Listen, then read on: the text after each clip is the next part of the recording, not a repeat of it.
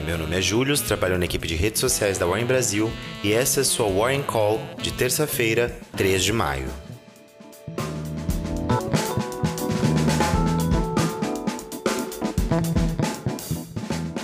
Agenda de hoje.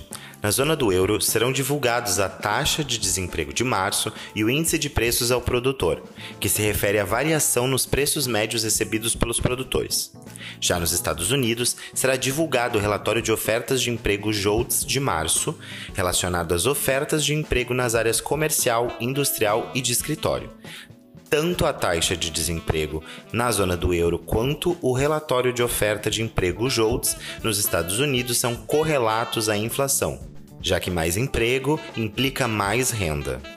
No Brasil, a produção industrial de março será divulgada, o que pode impactar o preço das ações de companhias da indústria e de materiais e os juros futuros. Por fim, antes da abertura, a Clabin divulgará os resultados trimestrais. Após o fechamento, é a vez da JSL, da Mafrig, da TIM e da XP, entre outras. Fatos que marcaram o dia de ontem. O índice de atividade econômica do Banco Central de fevereiro, considerado a prévia do PIB, subiu 0,34% no mês em comparação com janeiro, quando recuou 0,73% e 0,66% em relação a fevereiro de 2021. A divulgação do indicador está com um mês de atraso em razão da greve dos servidores do Bacen. Apesar do avanço, o resultado frustrou as expectativas, ficando abaixo da projeção do consenso Refinitiv de alta de 0,5% sobre janeiro. Além disso, o índice gerente de compras da indústria do Brasil caiu em 52,3 em março para 51,8 em abril. O parâmetro utilizado para analisar esse índice é 50. Os resultados acima desse número indicam expansão e abaixo contração. No mês, portanto, houve expansão da indústria, mas desaceleração em relação ao mês anterior, guiada por gargalos na logística de transporte, por pressões sobre os preços praticados pelo setor automotivo, pela escassez de insumos e pela alta inflacionária global.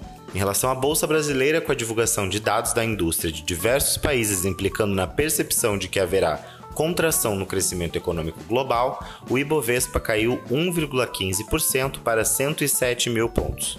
Locação de veículos. A Movida divulgou os resultados do primeiro trimestre de 2022.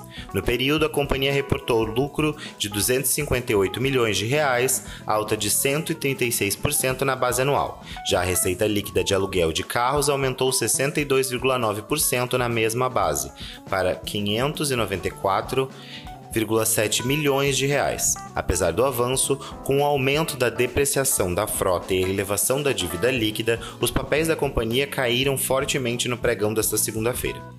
Papel e celulose. A Irani também divulgou seus resultados trimestrais.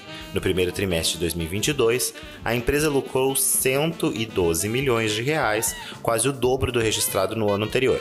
Além disso, reportou receita líquida de 408 milhões de reais, alta de 15% sobre o intervalo entre janeiro e março de 2021. A melhora no desempenho foi atribuída à elevação nos preços de papel para a embalagem e nas caixas de papelão ondulado. Financeiro o Itaú anunciou a conclusão da aquisição da fatia de 11,36% da XP por cerca de 8 bilhões de reais. A operação estava prevista em um contrato firmado em maio de 2017, mas apenas recentemente obteve todas as aprovações regulatórias necessárias. O Itaú informou que não ocorrerão mudanças decorrentes da governança corporativa da XP e que provavelmente os frutos da compra não serão vistos nos resultados em 2022. Proteína animal. A JBS adquiriu uma fábrica de alimentos congelados na Arábia Saudita e a outra nos Emirados Árabes por valor não informado. Além disso, criou uma rede de distribuição em conjunto com três empresas locais para comercializar os produtos dos dois países e no Kuwait. As operações estão alinhadas com a estratégia da companhia de fortalecimento da presença no Oriente Médio, já existente nas exportações diante da fabricação local. Com relação às bolsas americanas em território de correção, depois da queda intensa dos papéis na sexta-feira, Wall Street teve um pregão positivo. S&P 500 e Nasdaq apresentaram altas de 0,57% e 1,63%, respectivamente. Com relação aos juros no Brasil, com a proximidade das reuniões de política monetária do Federal Reserve e do Copom e a expectativa de alta das taxas básicas de juros dos países, os juros futuros fecharam em alta. No mercado de cripto, novamente o mega investidor Warren Buffett traçou duras críticas às criptomoedas. O bilionário disse que não investiria 25 dólares em todos os bitcoins do mundo por entender que não possuem valor intrínseco, sendo meramente especulativas. Musk ou Buffett, a quem ouvir. Com relação ao dólar, à espera das decisões de política monetária, o dólar saltou a 2,63% para R$ 5,07. E essa foi sua Warning Call de hoje. Obrigado e até amanhã.